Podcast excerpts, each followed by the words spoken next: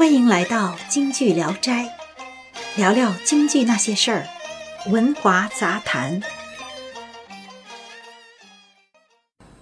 孤王独坐殿中，好不闷杀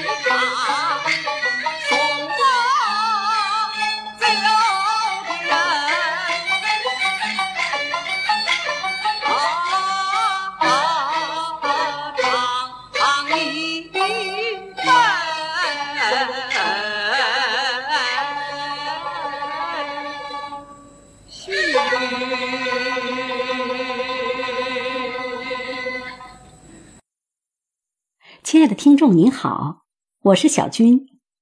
您刚才听到的是严兴鹏演唱的《游龙戏凤》。那么今天呢，我们就来聊一聊接地气的严兴鹏。有位戏迷在美国偶遇严兴鹏，曾问道：“什么时候再演《游龙戏凤》这出戏呀？”阎郎感叹道。肯定不会再演了。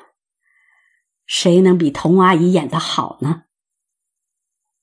这事儿还要从八四年说起。时任中戏副院长的马少波在严少鹏的葬礼上进行了四十多分钟的演讲，其中有谈到严兴鹏不唱京剧，严派就后继无人了，他是个不孝子孙的话，故此。上海京剧院特调严郎进上海京剧院任老生演员。八五年，严兴鹏就开启了严派戏的全国巡演之旅，所到之处皆刮起了一股严旋风。于是，于八七年就进京演出，直至进入中南海汇报演出。这出《游龙戏凤》是童芷苓先生和严兴鹏在北京西单长安戏院演出的版本。开幕前，身着戏服的童先生在舞台上同戏迷们对阎郎说：“我当年同你祖父严居鹏陪着演，后来同你父亲严少鹏合作，今天又带着你演。”我和严家三代同过堂，剧场顿时掌声雷动。这是一出小戏，阎郎出演微服私访的明朝正德皇帝朱厚照，住在山西大同某酒店，遇上了店主李龙的妹妹李凤姐，最终抱得美人归的故事。这出流传了几十年的戏，好多大师都演过，经久不衰。每位艺术家都有自己的风格，但都是以轻快诙谐、引人入胜的格调为主。为什么说严兴鹏的表演艺术接地气呢？在这出戏里，二位艺术家也都是以轻松诙谐的表情及念白和多变逼真的形体动作引观众入戏的。童先生不愧是当年红透上海滩、曾和颜慧珠大打对台戏的大艺术家，技艺非凡。六十五岁的他，把俏皮的九大姐那种稚嫩演得惟妙惟肖，一举一动。表现出来的神态，秒杀那些十五六岁的少女。他们二位不像是在演戏，而像是真的在打情骂俏一样，丝毫没有歌剧、话剧那种高调做作的演出痕迹，还原了生活本身，让观众充分体会到了怎样的演绎才叫表演艺术。所以说。二位艺术家朴素的演出非常接地气。由于受到了严派创始人严菊鹏的影响，剧中正德皇帝戏虐凤姐时，虽然说的也是绕口的胡广音、中州韵，但观众还是能从二位艺术家真实的表演中，不用字幕就能听懂、看懂剧情。这。就是成功的表演与观众产生了共鸣，也是对剧中人物的设计非常独到了，才使得演出的如此逼真。严兴鹏的祖父严菊鹏既不是科班出身，又非梨园子弟，只是他文学修养非常深厚，又精通音律，所以说他是票友下海。不如说是文人下海，他创出的音字用腔、以情取胜的委婉俏丽、跌宕起伏的言腔，给后人留下了宝贵的财富。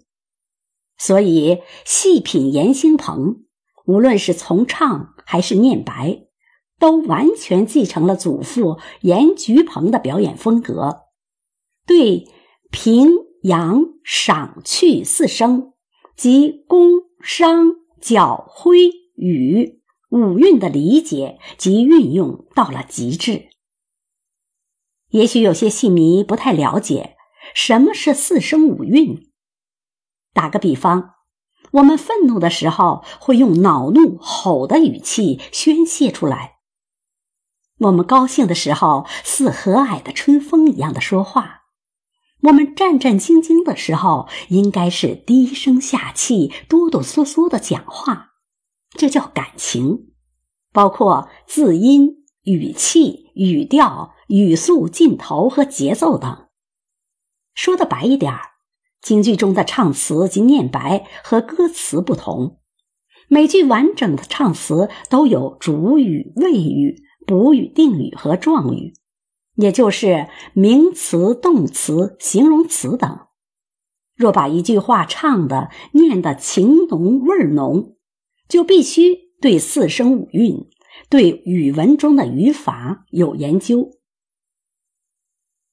比如说，下雨天、留客天，留我不留。这句话的标点符号有几种，但意思是相反的。之所以说京剧是国粹，是因为京剧实在是太博大精深了。比如李凤姐唱“月儿弯弯照天下，问声君爷你在哪里有家”，正德帝接唱“凤姐不必细盘查，为君家住在那天底下”。阎郎的唱腔中，清韵清新的妩媚中，又透着一丝缠绵。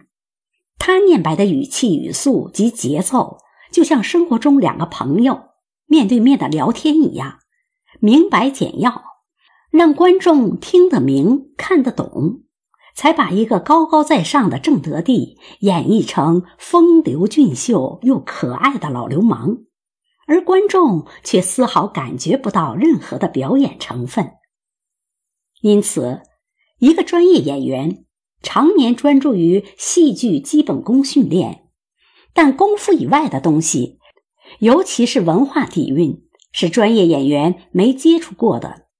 所以若不通晓中文语法，会的戏又不多，没有生活体会，再没有老师言传身教，极有可能把正德帝演过了，或者演的不够，演成那种高高在上、一本正经的样子，那就失去了观赏性。若是再像唱歌一样没有韵味，又矜持做作，拉开了人物与观众的距离，谁还在看京剧演出呢？谢谢收听《文华杂谈》，每周六更新，欢迎订阅。